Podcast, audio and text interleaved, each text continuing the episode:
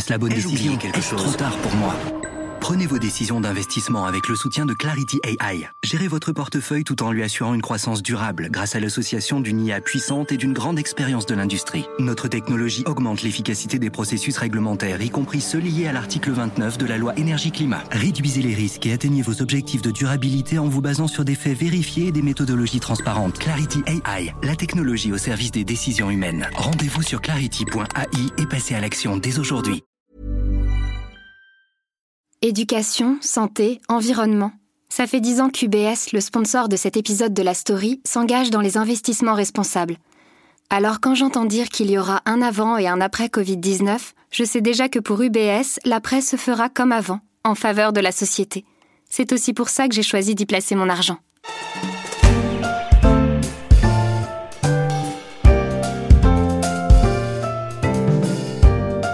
Vous êtes un habitué de la story, le podcast d'actualité des échos, vous connaissez sans doute déjà BOM, le podcast sur le business de la musique présenté par mon compère Jean-Philippe Louis. Cette semaine, je vous propose de partir à la découverte d'une autre industrie culturelle où la France rayonne, le jeu vidéo. Je suis Pierrick Fay, bienvenue dans la story, bienvenue dans Boge, Business of Jeux vidéo.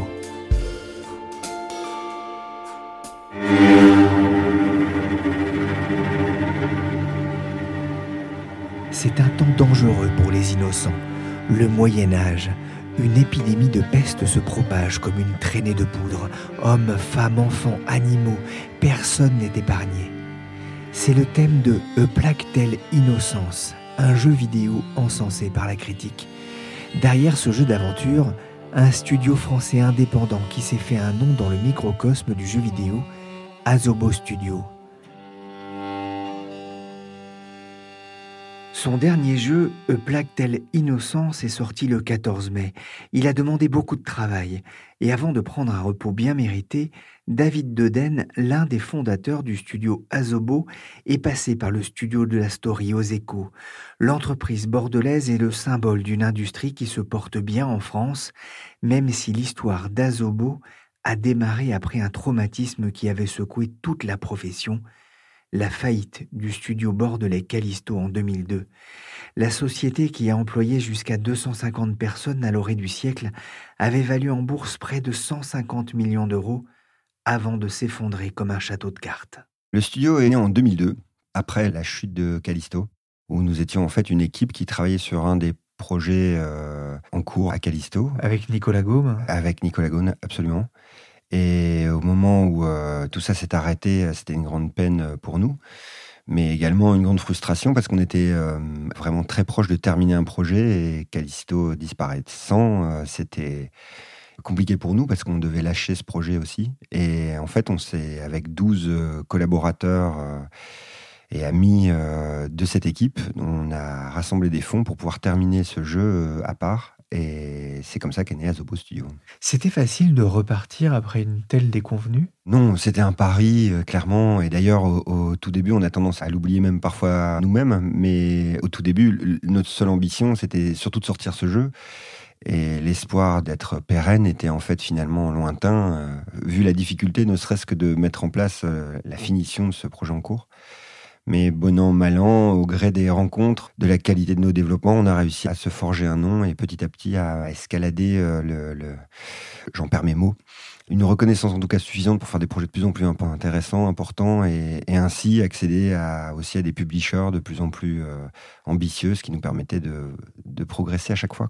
Des publishers, des éditeurs Des éditeurs, pardon, excusez-moi. Je vais faire beaucoup d'anglicisme, je m'excuse d'avance. Azobo Studio se décide d'abord à planter la petite graine du succès avec un premier jeu, Super Farm.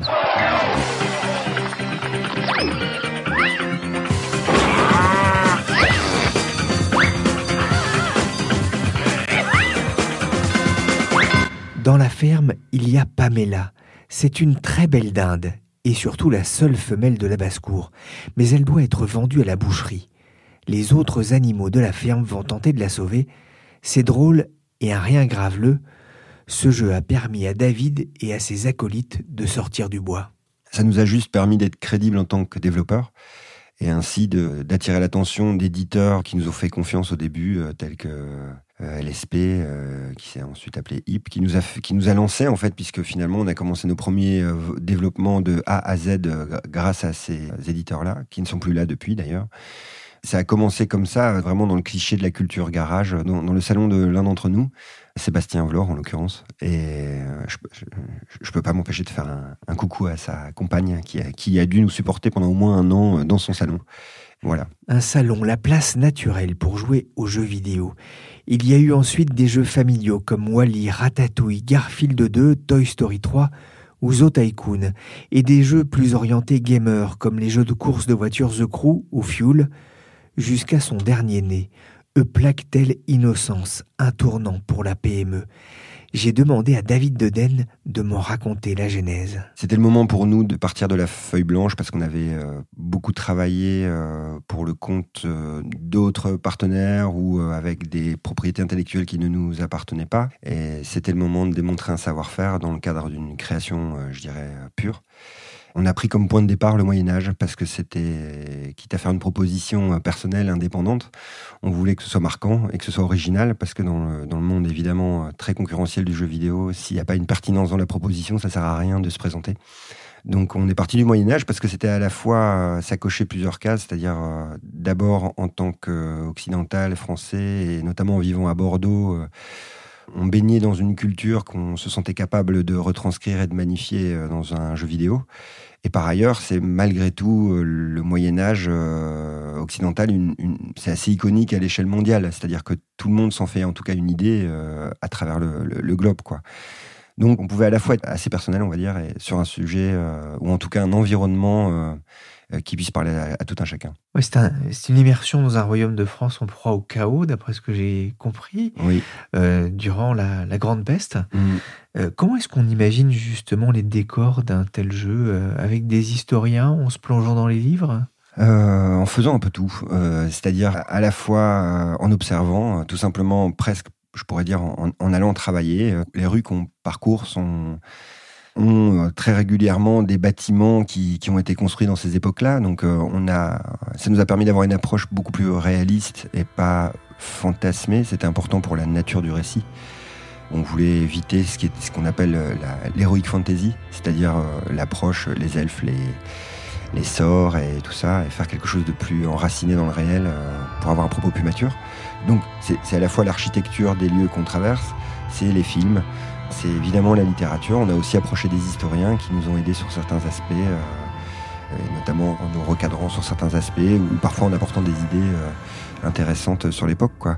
Mais c'est aussi et surtout le travail du narrative designer Sébastien Renard, qui, qui a beaucoup lu également des romans ou des vrais ouvrages, on va dire un peu plus historiques, enfin d'historiens, quoi pour ma part, c'était, j'ai surtout été marqué par certains romans qui m'ont permis d'avoir une approche euh, plus euh, narrative, euh, que, parce que parfois les, livres historiques c'est un peu rébarbatif. Et ces romans sont lesquels? Ah, je m'en rappelle pas. Je suis désolé. Je m'en rappelle plus du tout. Je suis désolé. Vous êtes déjà passé à autre chose. Oui, voilà. une fille, son jeune frère malade dans un décor médiéval. Il y a un air de Game of Thrones. Alors oui, c'est vrai qu'il y a une similitude d'univers. Pour autant, c'est vrai que c'est jamais Game of Thrones qu'on a hum, appelé euh, dans notre imaginaire pour faire ce jeu-là. Bizarrement d'ailleurs, hein, parce que maintenant ça paraît assez euh, évident.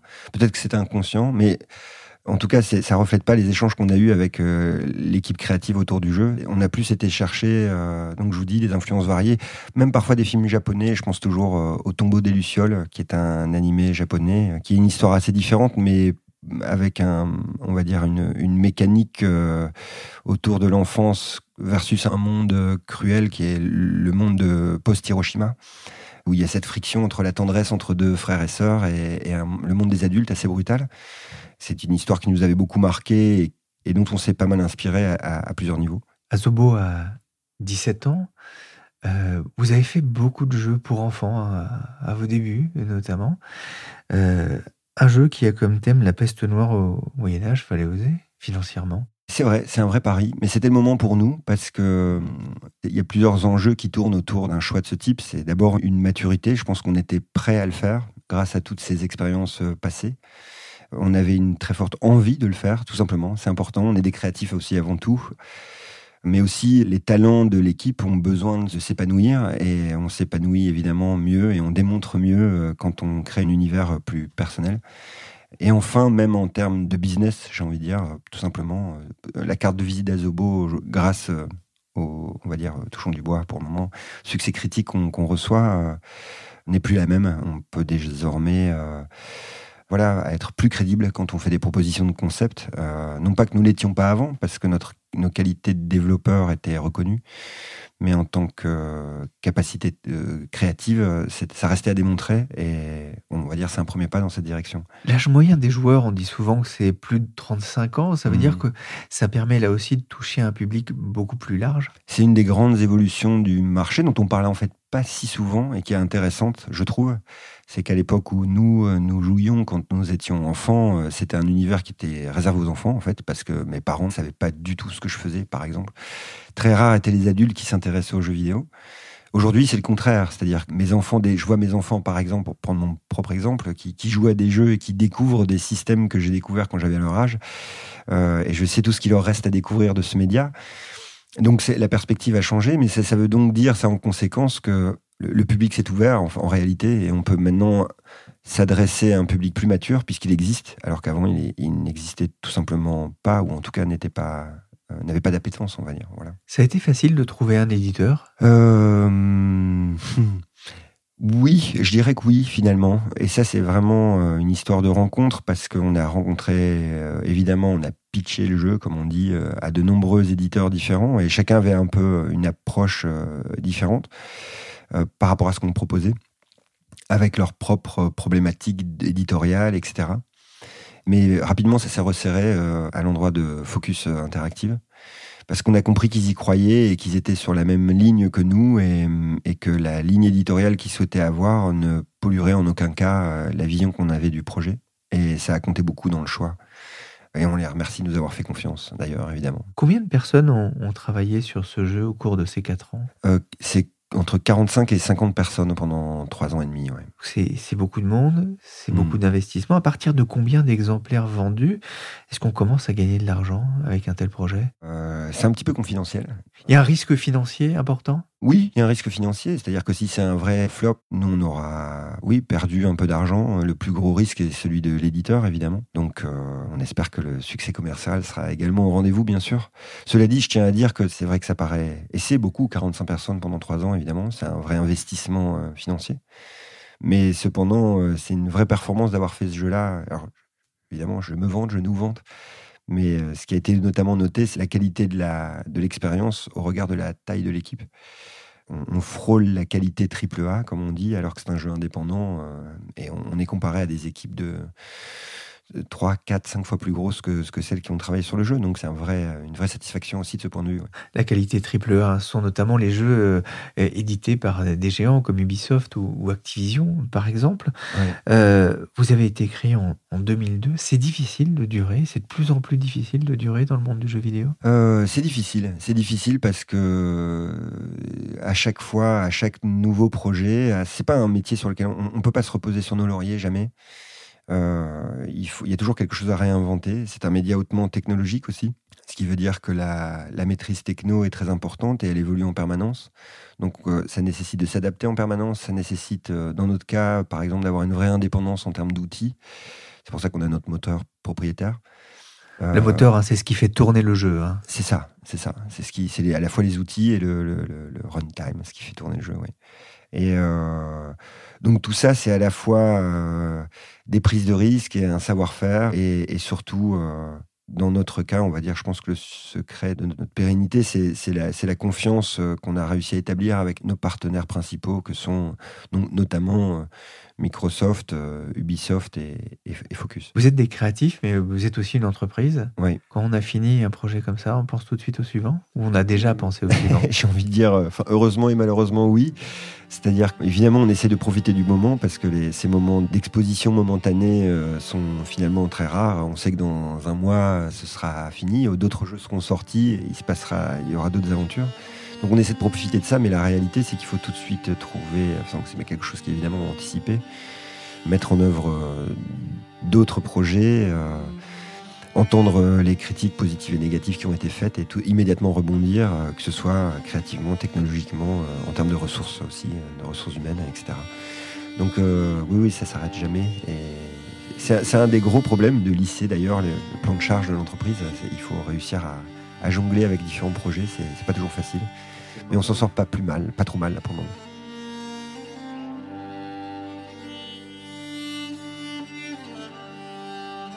A Tale Innocence est sorti le 14 mai dans les magasins et pour sa première semaine, il s'est classé troisième meilleure vente de jeux vidéo en France, tout support confondu. Merci David Deden pour cet entretien. J'ai découvert au passage qu'Azobo signifie amusons-nous japonais. Merci aussi à Olivier de Rivière, le compositeur de la très belle musique de E Plague Innocence. Et pour les amateurs de Game of Thrones, sachez qu'Azobo s'est offert les services de Sean Bean, autrement dit Ned Stark, qui prête sa voix et son image à un poème, The Little Boy Lost, dans l'illustration d'une bande-annonce du jeu. Father, Father, where are you going? Oh, do not walk so fast. Speak, Father, speak to your little boy, or else I shall be lost.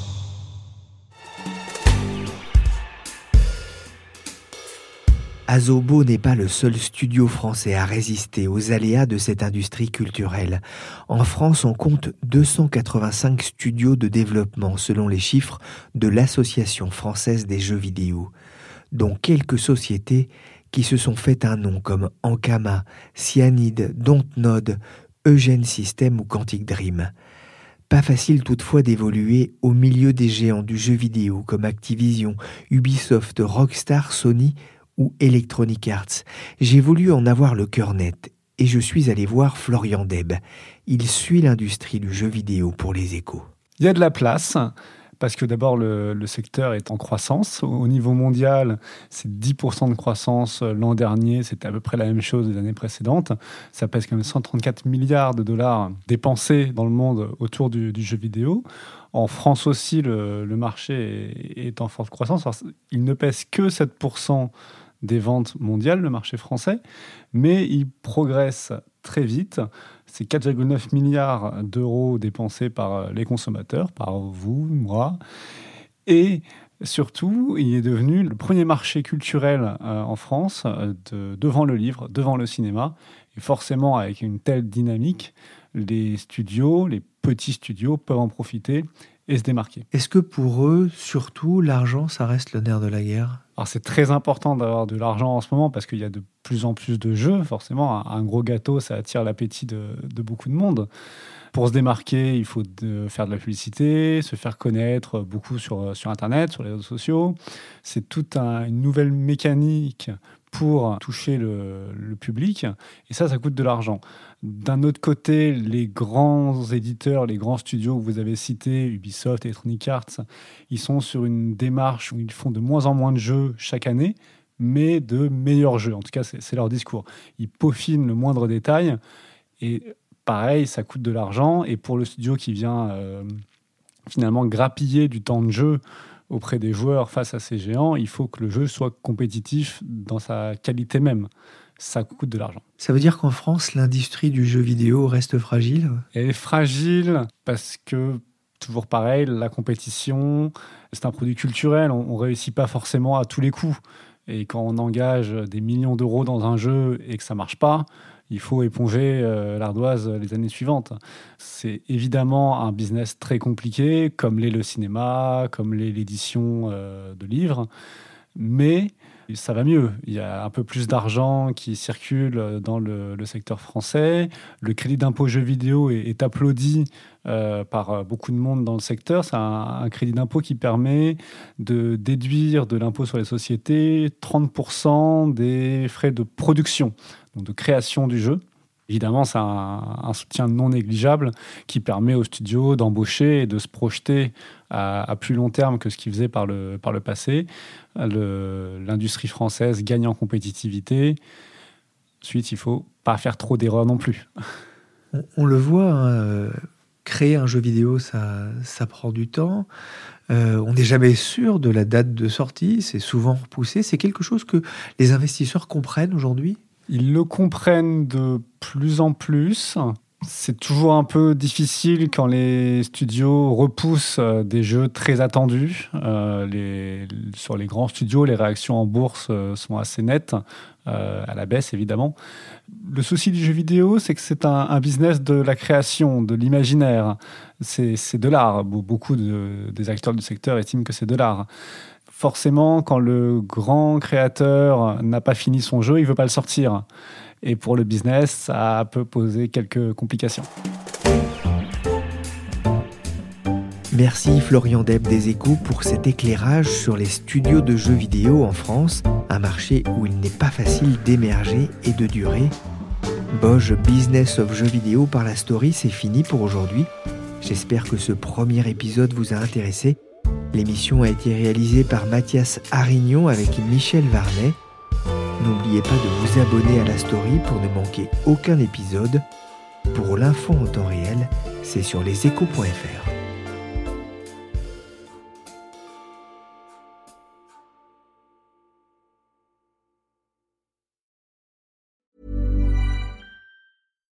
Hey, Drew Scott here, and I'm Jonathan Scott, reminding you that life's better with a home policy from American Family Insurance. They can help you get just the right protection at just the right price and help you save when you bundle home and auto. Kind of like Goldilocks and the Three Bears. It'll be just right for you. We love a custom build. American Family Insurance. Insure carefully, dream fearlessly. Get a quote and find an agent at amfam.com. Products not available in every state. Visit amfam.com to learn how discounts may apply to you. American Family Mutual Insurance Company SI and its operating company 6000 American Parkway, Madison, Wisconsin.